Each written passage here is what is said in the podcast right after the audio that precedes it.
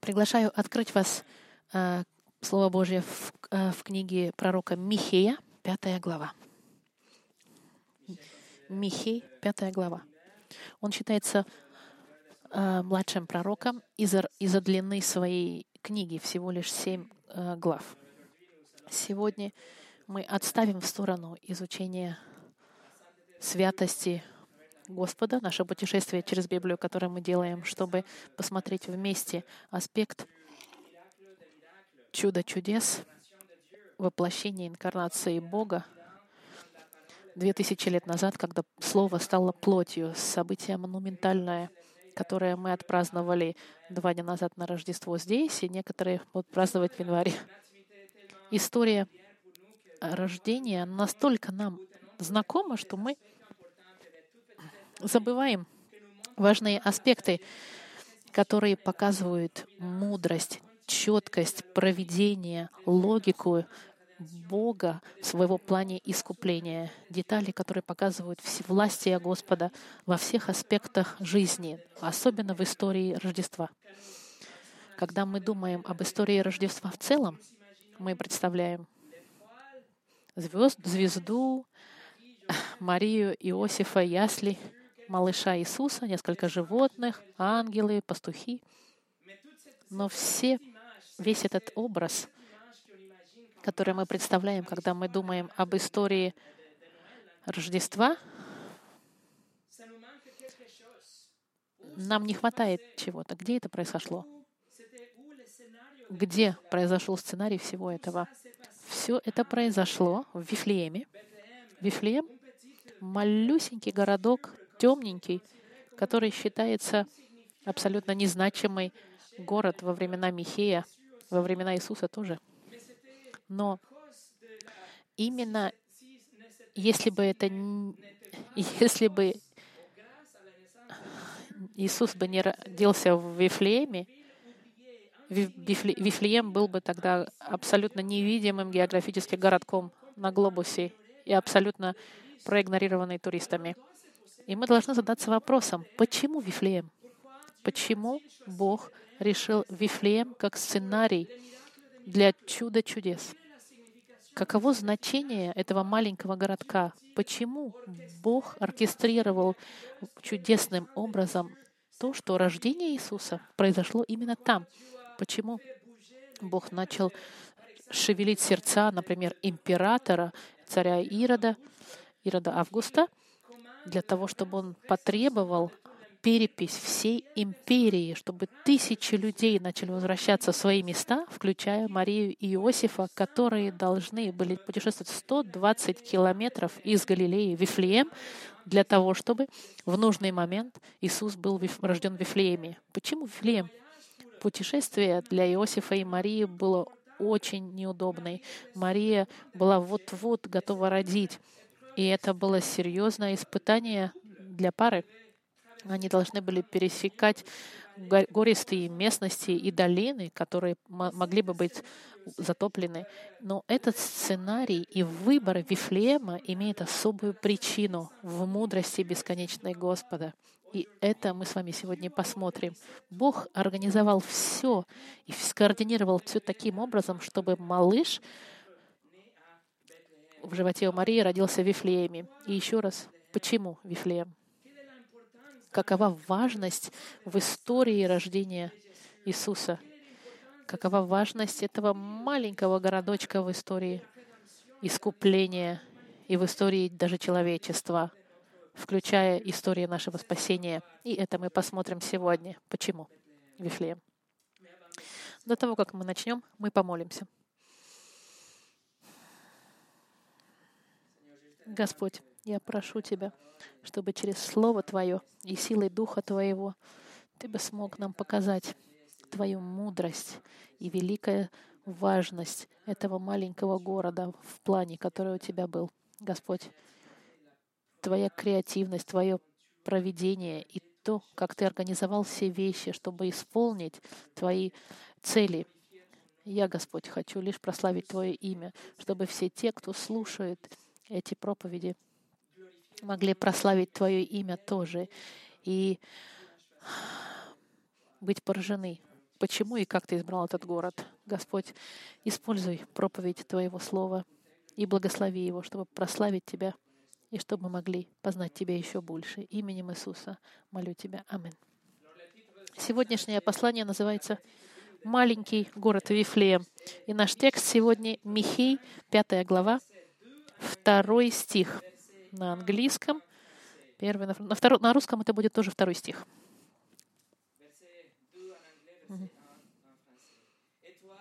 И ты, Вифлеем Ефрафа, мал ли ты между тысячами иудинами, из тебя произойдет мне тот, который должен быть владыкой в Израиле, и которого происхождение изначало от вечных дней. Наша, наш стих сегодняшний считается заключительным стихом, неоспоримым, который дает нам место точное рождения ожидаемого Спасителя, того, кто должен был прийти, чтобы спасти мир. Этот текст нам показывает точное место рождения этого царя царей, того, кто будет царствовать навсегда. И я приглашаю вас, мы изучим этот текст, посмотрев шесть, шесть э, сторон этого города Вифлеема. Первое — очень темная ситуация — чтобы хорошо понять важность Вифлеема, мы должны понять сложную и темную ситуацию, в которой жил Израиль в эти дни. Михей пророчествовал в 735 году до рождения Христа. И он пророчествовал на улицах Иерусалима.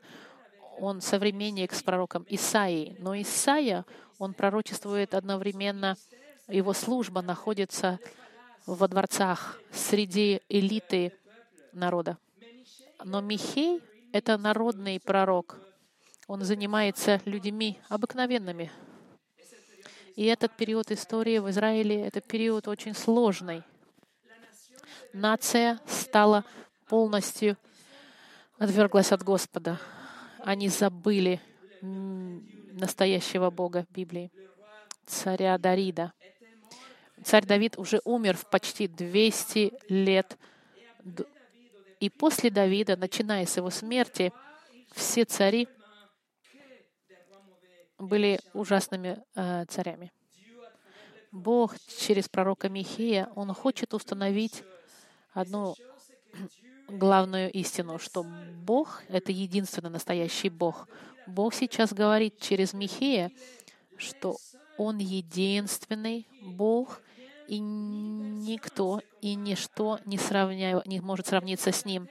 И это тема книги Михея, что нет ни одного другого, как Бог, и что Бог не терпит те, кто притворяются быть богами. Имя Михей, кстати, значит «кто как Бог». Это знание его имени, значение. И одна из последних стихов в его книге, в седьмом главе, 18 стихе, он задается вопросом, кто подобен тебе? И ответ — никто. Нет другого Бога, как Бог Израилева, настоящего Бога Библии. Поэтому главная идея, которая, можно сказать, покрывает книгу Михея, что нет другого Бога, кроме как Бога Израиля. И теперь мы быстренько с вами пролетим над этой книгой. С первой главы Бог провозглашает суд над городом могучим, ногами могучими, скажем так. Потому что большие города чувствуют себя, что у них они сами себе боги. И Бог говорит, что Он приведет уничтожение всем этим крупным городам могучим. Конечно, это префигурация не только суда над Израилем, но также и суда над любым грехом и гордыней мирской. Почему? Почему этот суд?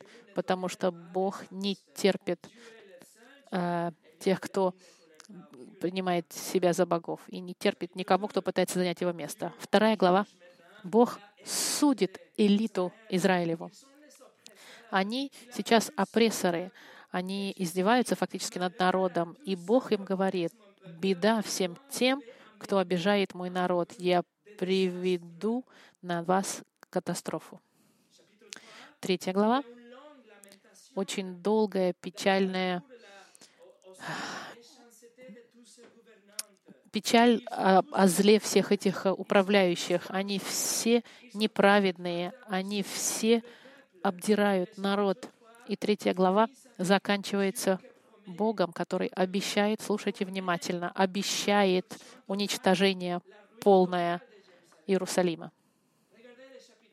Посмотрите третью главу, 12 стих. Третья глава, 12 стих Михея. «Поэтому за вас Сион распахан будет, как поле, и Иерусалим сделается грудой развалин, и гора дома этого будет лесистым холмом. А, это обещанное уничтожение Иерусалима, мы о нем сейчас еще поговорим. Четвертая глава начинается с, с резким описанием неожиданным благословения, которое придет в будущем.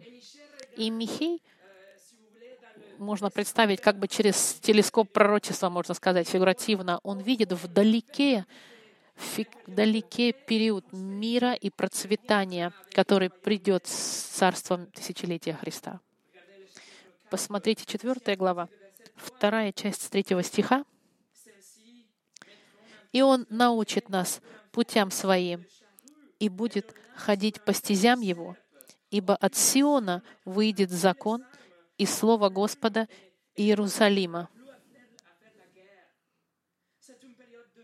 Это период мира. После этого пророчество Михея возвращается в мгновенное будущее. И мы прекрасно знаем это. Мы видели с Иезекиилем, мы видели с Исаией, как если бы пророк Старого Завета, он посмотрел через свой так фигуративный телескоп и видит вдалеке пророчество и четко видит, что это будущее, и в этом будущем нету понятного хронологического, э, хронической разницы, хронологической. Поэтому четвертая глава, она говорит тут же о суде мгновенном, который произойдет, начиная с 9 стиха до конца главы, говорится об, о суде, из-за неверности Израиля к Богу. Посмотрите, 4 глава, 10 стих. «Страдай и мучься болями, дочь Сиона, как рождающая, ибо ныне ты выйдешь из города и будешь жить в поле, и дойдешь до Вавилона». В 11 стихе. «А теперь собрались против тебя многие народы, и говорят, да будет она осквернена, и да наглядится око наше на Сион. Это продолжение пророчества уничтожения, которое мы видим. И это пророчество, заявленное Михеем, они пали на Иерусалим через 200 лет после пророчества, в момент, когда Навуходоносор захватил царство Иуды в плен и поставил царя Сыдекию как своего царя-марионетку, царя, которого он контролировал. Контроль Вавилонского царя был над Иерусалимом. Если вы помните из нашего изучения Иезекиили, Седекия восстал против своего шефа, против царя Навуходоносора, и Навуходоносор, и вавилонцы, они пришли, чтобы окружить город Иерусалим, и потом они проникли и все сожгли и уничтожили, включая храм Божий и дом царя, и забрали народ в плен. Дайте зачитать вам. Я зачитаю вам из второго царств, второе, э, четвертое царство или второе, э, да, в русском переводе. В пятый месяц, в седьмой день месяца, то есть девятнадцатый год Навуходоносора, царя Вавилонского, пришел Навузардом, начальник телохранителей, слуга царя Вавилонского в Иерусалим, и сжег дом Господень и дом царя, и все дома в городе Иерусалиме, все дома большие сжег огнем. Ситуация, которая, в которой находится пророк Михей и весь народ, она темная. Но то, что он заявил, было еще хуже. Второй пункт. Уничтоженная династия.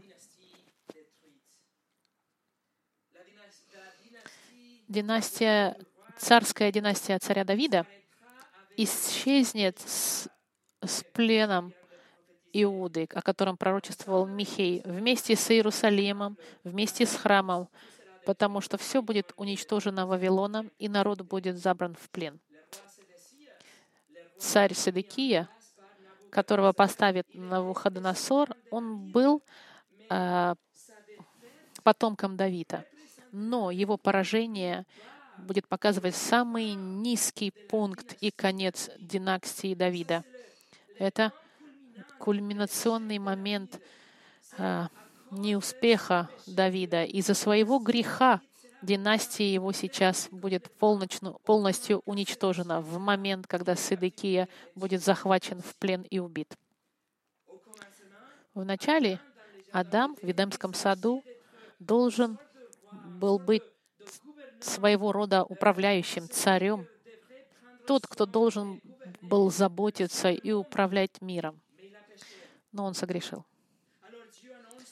И Господь тут же сообщил, что другой будет, кто придет и представлять будет человечество перед Ним. И этот другой будет управлять миром. В третьей главе Бытия мы знаем стихи, когда заявлено, что семя женщины раздавит голову змея. И когда Бог призывает Давида, Он ему обещает невероятные вещи, включая, что из линии Давида выйдет последний и самый главный царь. Из Давида выйдет то самое семя женщины, об котором говорил Бытие в третьей главе. Это обещание Давиду. И это называется Завет Давида, с Давидом. Давайте посмотрим. Э, пойдем с вами во вторую книгу царств или во вторую книгу Самуэля, в зависимости от вашего перевода либо второе царство, э, э, второе царство или второе Самуэль, седьмая глава. Мы увидим, что Господь подтвердит обещание земли. Бог обещал уже землю Израилю в Первом Завете с Авраамом и, и с Моисеем. Бог уже пообещал землю обетованную. Во-вторых, Бог пообещает Давиду что его сын будет за ним царем Израилевым. Это значит, что Соломон построит также и храм, дом Господень. Но третье, Бог пообещал, что его царство будет вечным. Посмотрите, 7 глава, 12 и 13 стих. Бог говорит Давиду. «Когда же исполнится дни твои, и ты почиешь с отцами твоими, то я восставлю после тебя семя твое, которое произойдет из чресел твоих, и упрочу царство его. Он построит дом имени моему, и я утвержу престол царства его навеки. Я буду ему отцом, и... Да, навеки, простите. В 16 стихе. «И будут непоколебим дом твой и царство твое навеки пред лицом моим, и престол твой устоит вовеки. Обещание Давиду, что потомок Давида будет на престоле навеки. Это обещание относится к этому заключительному царю, спасителю, который будет править вечно. И вот здесь мы видим это семя женщины, которая раздавит голову змея. Теперь это семя идентифицировано. Он будет потомок Давида. Альянс с Давидом, пакт с ним настолько могучий, что все другие союзы, альянсы и пакты, они включены в этот завет. Например, Бог сказал Давиду, что его имя будет великим. Но это обещание было дано уже также и Аврааму. Это значит, что пакт с Авраамом, альянс и союз, он исполнился в завете с Давидом. Завет Авраамов исполнился с заветом в Давиде. Во времена судей и в истории Старого Завета мы знаем, что народ был судим за их грехи. И это является частью завета с Моисеем. Бог сказал, что если они согрешат, у них будет наказание. Но в завете с Давидом это наказание, оно уже исполнено, потому что Бог пообещал, что Он восстановит Израиль в позицию благословения и на, отношения, и на отношения праведные с Богом. Поэтому альянс Моисея, он также включен в завет с Давидом. Видите, как этот завет с Давидом настолько важен? Это завет, который будет включать в себя все другие заветы. Если кто-то может сохранить завет с Давидом, он также исполнит план Божий с миром, потому что все другие заветы, они исполняются в этом завете с Давидом. И вы скажете, ну так хорошо, что же происходит с этим Новым Заветом во Христе? Обещание прощения грехов и отношений с, мирные с Богом через Спасителя — является частью завета с Давидом, потому что Спаситель должен исходить из линии Давида. И таким образом, завет, который Бог сделал с Давидом, невероятной властью обладает, потому что все остальные союзы, они все вливаются в этот союз с Давидом. Но, но, когда Давид согрешил с Версавией, и лавина последствий была после этого греха. Давид и Соломон, они испытали последствия этого греха, и все цари дальше, они все, они все падали ниже и ниже до царя Седекия, последнего царя из линии Давида. Мы вернемся сейчас с вами в пророка Михея, в четвертую главу, стих номер э, в пятой главе, простите, первый стих или... Да, у нас это пятая глава, первый стих. «Теперь ополчись, дочь полчищ, обложили нас осадой, тростью будут бить по щеке судью Израилева». Контекст мгновенный нашего стиха описывает этого судью, который, которого будут бить. Кто? Это царь Сидыкия. Это был судья, который был окружен последний из династии Давида. Со его смертью, с исходом еврейского народа из Иуды, династия Давида просто была сожжена в пепел. И с этим кажется, что завет с Давидом полностью прекратился. Иуда вырван из своей земли, поражение катастрофическое, больше нету царя, больше нет Израиля, больше нет Иуды и даже больше нет храма. Еврейский народ раскидан и разбросан и находится в плену. Династия Давида умерла. Третье. Обещание надежды. И таким образом мы подходим к нашему тексту. Все, что мы с вами говорили до этого, это было вступление, потому что мы только подготавливали с вами почту, чтобы понять стих номер два, в котором написано. Давайте посмотрим еще раз. Вторая глава, второй стих. «И ты, Вифлеем Ефрафа, мал ли ты между тысячами иудинами? Из тебя произойдет мне тот, который должен быть владыкой в Израиле, и которого происхождение изначала, от вечных дней. Михей начинает этот стих со вступлением «и ты» или «но ты». Династия Давида разрушена, и как последствие обещание с Давидом кажется, что он прерван, но оно так не останется. И ты, Вифлеем, говорит Бог. Этот стих нам показывает радикальное изменение направления между предыдущим стихом и также между ситуацией общей Израиля и всеми остальными пророчествами Михея.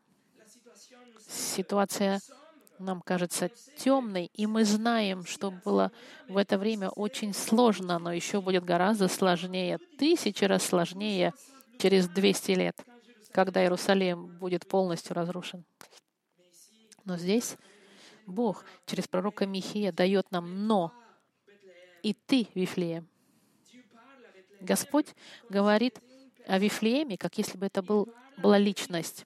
Он говорит о маленьком городке, как если бы город был человеком. Почему он не говорит с большим городом Иерусалимом, например? Потому что Иерусалим был полностью коррумпирован.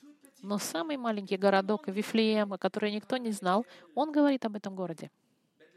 Вифлеем — это значит дом хлеба, потому что в этом месте было большое производство э, зерна и хлеба. И интересно также знать, что через 700 лет Иисус, когда был там, он скажет, что «Я есть хлеб жизни».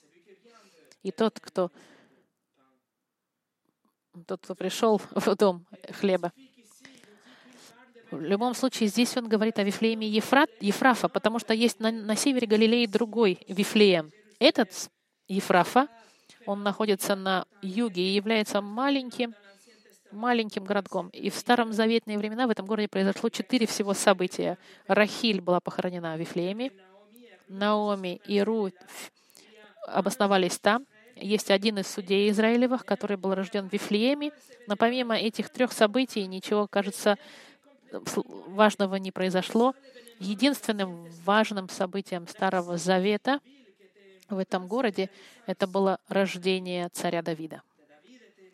Царь Давид был рожден в Вифлееме в соответствии с первым посланием Самуэля, что, что он был сыном Ифраимита из э, э, Джесси, из Вифлеема. А помимо, помимо этого Вифлеем был невидимым. Бог нам говорит, что Вифлеем маленький между городами Иуды, незначительный. Он не был ни крупным, ни важным и неизвестным. В, иврит, в иврите та же самая фраза говорит «самый маленький из кланов Иуды». И это нужно понять, потому что, чтобы считаться кланом, группа семей, которые включены в этот клан, они должны иметь э, военный режим, чтобы считаться кланом. И поэтому Вифлеем даже не считался кланом, потому что у него даже не было своей, своей военной охраны. Но однако Бог заявляет, что из этого малюсенького городка правитель самый главный правитель, владыка Израиля, царь, выйдет. И это значит, потомок Давида родится в этом городе. Царь, который исходит из Давида, родится в этом городе. Понимаете? Бог сейчас восстанавливает династию Давида. Бог сейчас начинает сначала. Царь воскресит династию Давида. И этот царь, который придет, он достоин нести и, и держать исполнение завита с Давидом. Он исполнит судьбу для всего мира, потому что все исполнится в этом завете с Давидом. План Божий будет исполнен через этого царя. Наш текст нам дает обещание царя, обещание надежды. Это контраст невероятный с катастрофой, которую жил Израиль в этот момент, который начался грехом Давида с Версавией и который закончился захватом э, Вавилон. Все было кругом темно, безнадежно, но Бог сейчас официально говорит, будет наследник великий из трона Давида. И династия Давида не умерла. Будет еще один. И этот будет править совершенным образом с трона Давида. Он потомок Давида, который останется на троне навеки. Михей говорит, что царь, о котором я говорю, он спаситель, он спаситель мира. Царь должен быть рожден в Вифлееме, говорит Михей. Последний Давид, символичный, должен быть рожден в Вифлееме, так же, как и первый.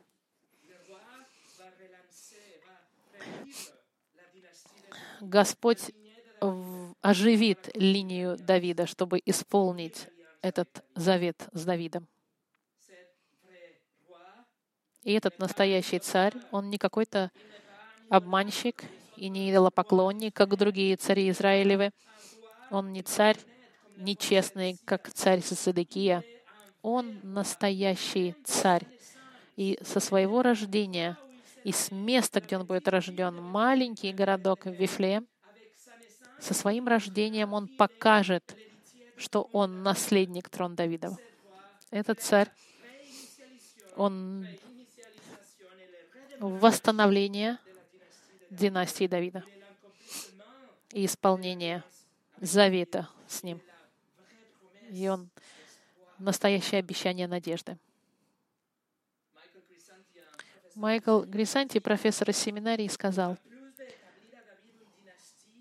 в дополнение к установлению династии Давида, это относится к потомку Давида, который принесет мир и правосудие Божьим людям через свое правление.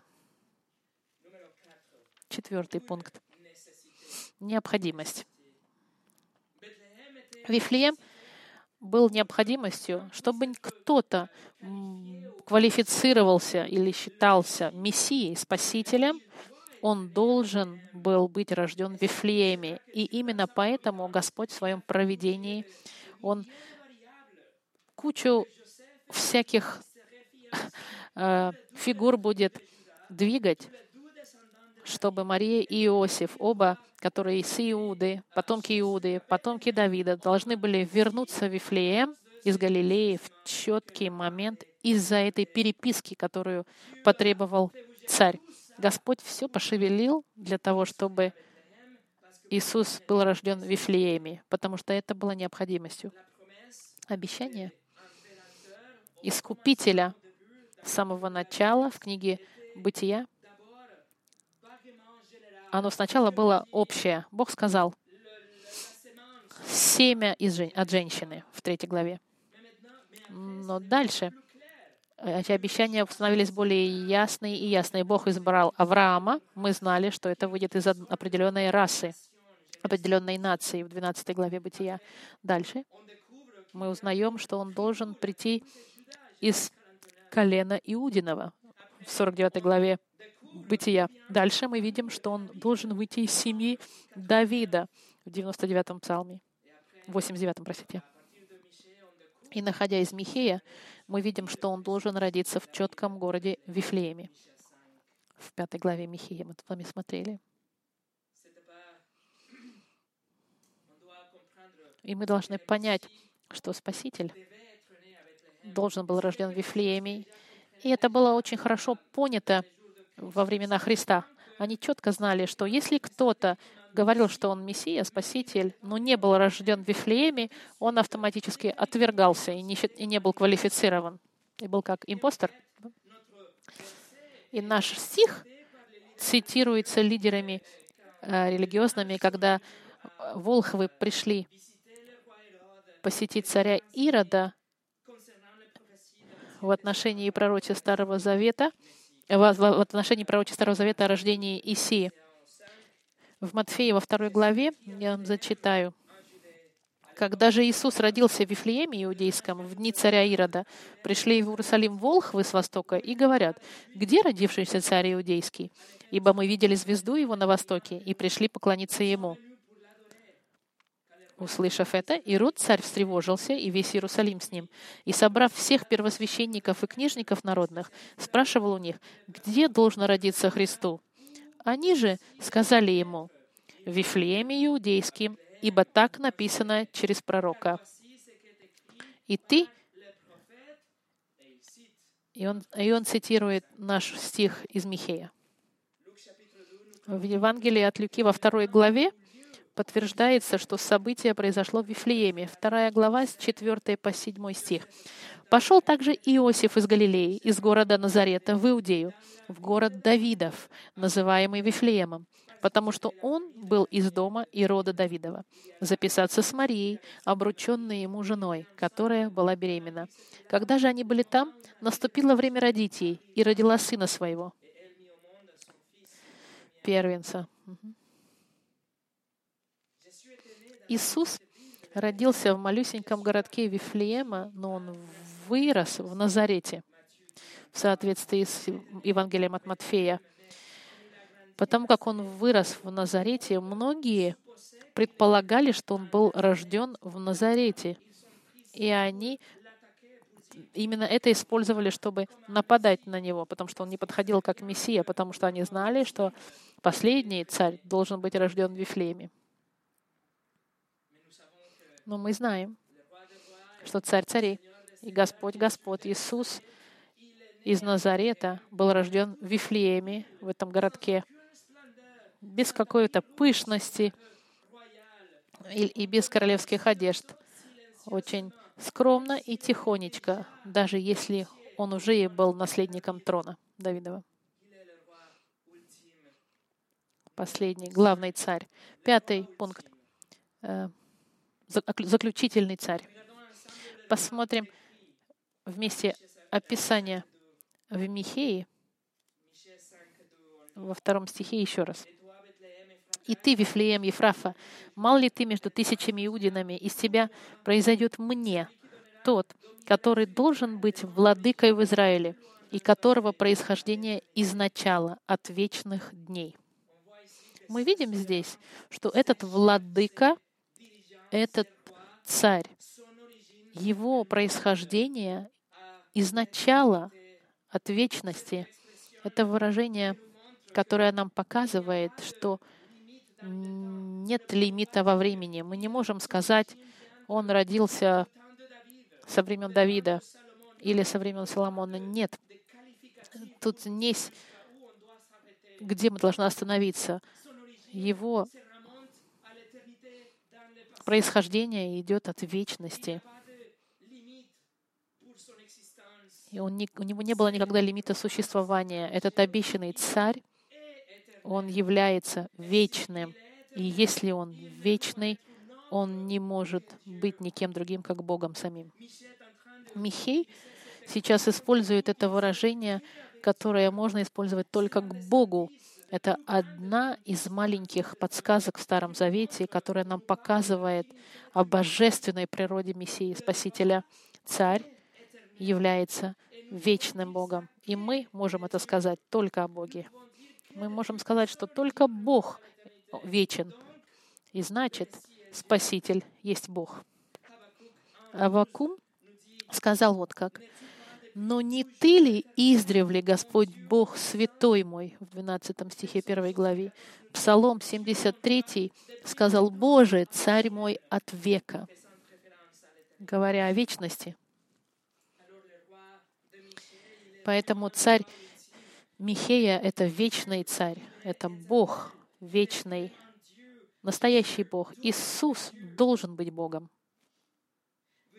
Обратите внимание, как этот царь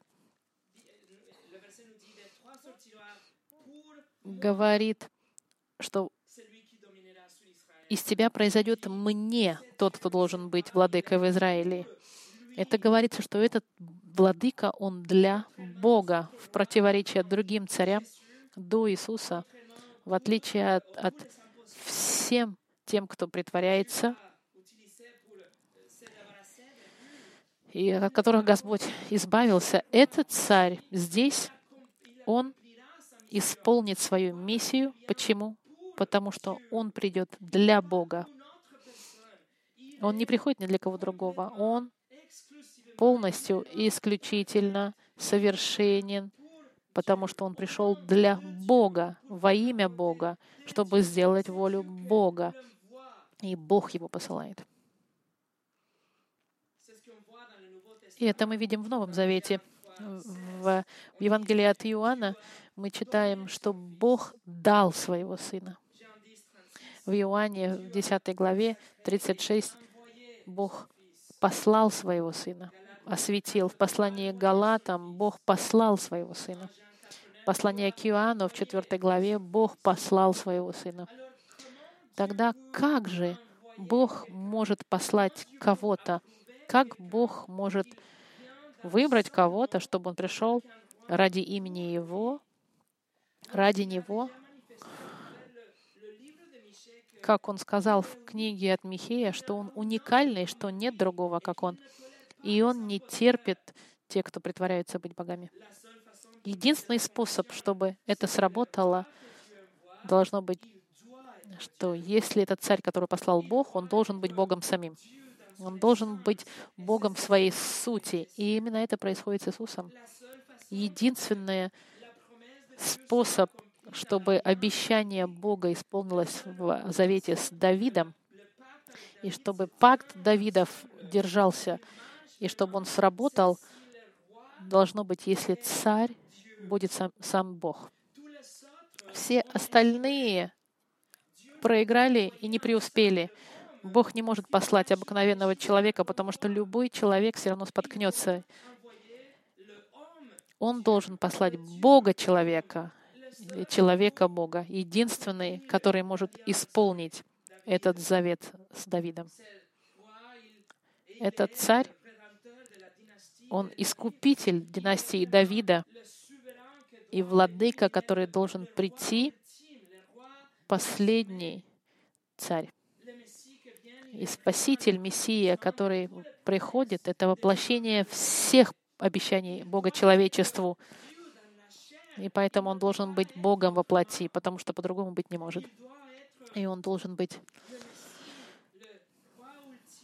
царем царей и Господом над всем, и Спасителем мира, владыкой над всем. И чтобы все это исполнилось, он должен был быть рожден в Вифлееме. Нет других вариантов. Пойдемте в Евангелие от Луки во вторую главу. Вторая глава, 10 и 11 стих.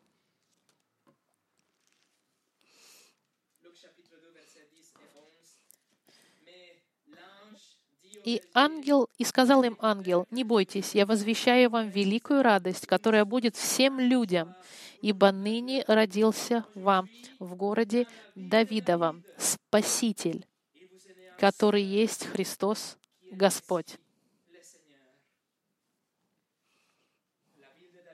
Город Давидов, Вифлеем. Это сообщает нам ангел, благую весть для всех. Господь, Спаситель, рожден но одновременно человечество этого царя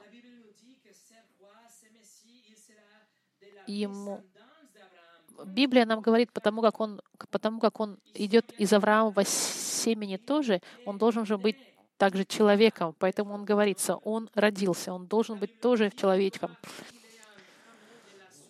Библия говорит, что он отросток из, э, из рода Джесси сын человеческий в Данииле.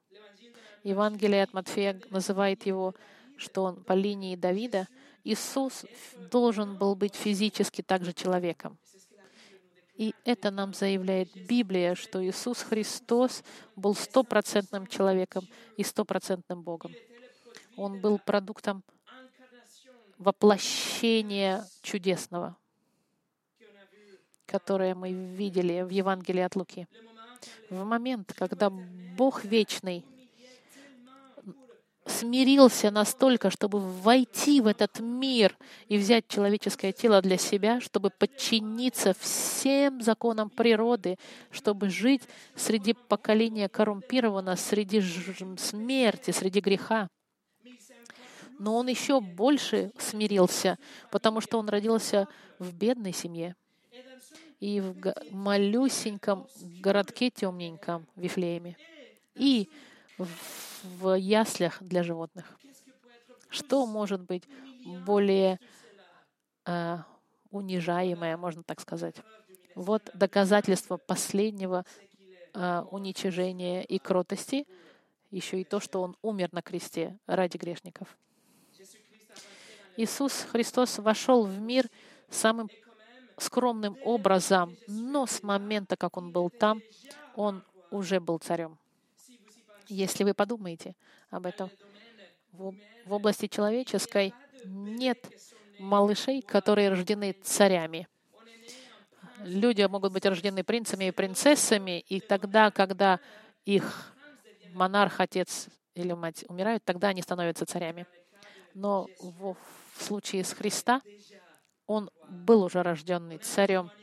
У нас свидетельство всех ангелов, всего неба, которое признает, что он был царем с рождения. И Люк во второй, Лука во второй главе нам показывает множество ангелов, которые прославляют Бога из-за этого царя, который только что родился. И мы видим волхвов, которые приходят, чтобы дать царские дары. Иисус был царь царей и наследник трона Давидова. Иисус восстановил и исполнил полностью альянс с Давидом. И Он тот, который царствует и сейчас справа от Отца, но однажды Он вернется, чтобы восстановить буквальное царство на небе. Царство тысячелетия, о котором Михей говорил в 4 главе и подтвердил в 20 главе Откровения. Царство, которое будет бесконечное, царство, которое будет длиться во времена новой земли и нового неба и до вечности. И в заключении шестой пункт. Ответ подходящий.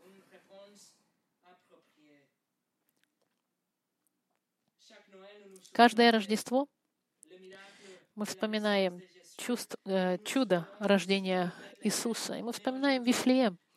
Но сегодня я надеюсь, что вы поняли огромную важность этого маленького городочка Вифлеема.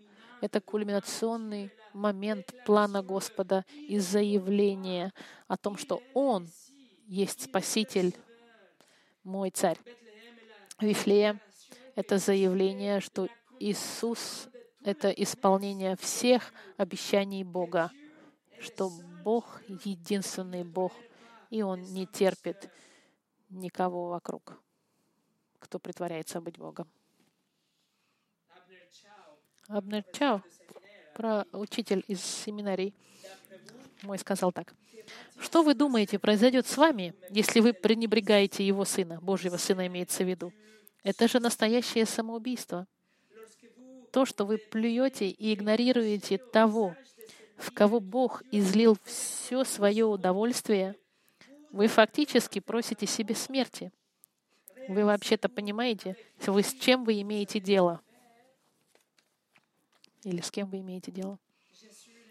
Иисус — это не просто малыш в яслях, и не, и не просто какой-то гуру, учитель, и не аксессуар в какой-то религии, и не пророк, и не инструктор. Он спаситель.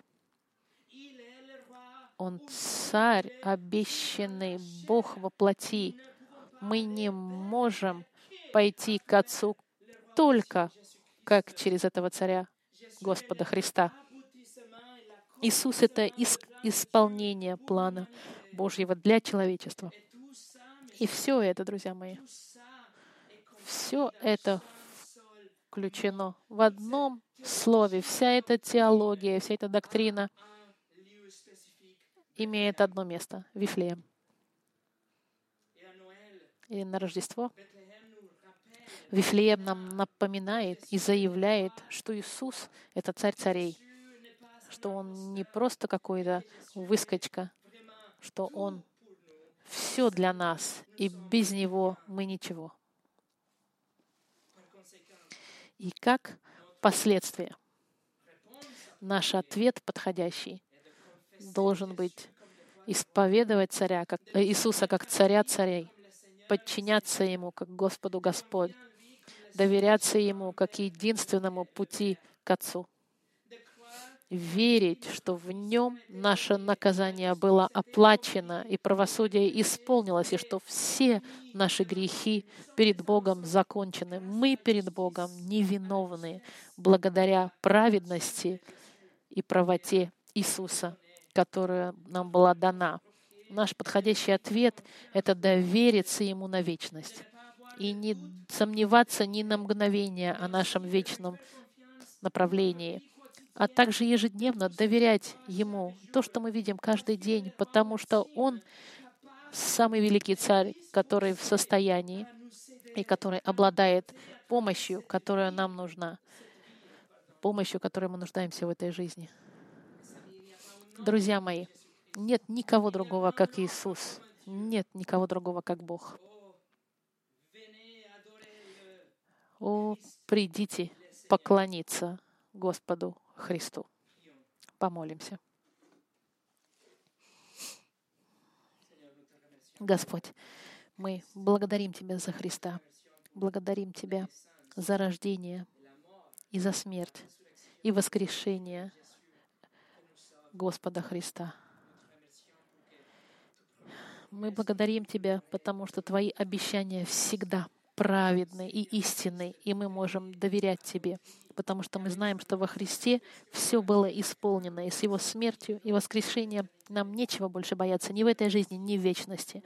Спасибо, Господи, что мы, смотря на Вифлеем, видим невероятное провидение и ниточку, которая идет через всю Библию, через всю историю человечества, чтобы исполниться в этом городке. Спасибо, Господи, что Твоя Библия, она не простая, не человеческая, а божественная. И мы можем ей доверять. Молю, Господь, чтобы рождение Христа не было для нас просто рождественской историей, а мы принимали Его как царя царей и подчинялись Ему как нашему Господу и доверяли Ему как нашему Спасителю. И чтобы вместе мы могли Тебя прославить. И все те, кто не спасены сегодня, Господь, чтобы они пришли в раскаяние и в вере в Тебя. Именем Христа. Аминь.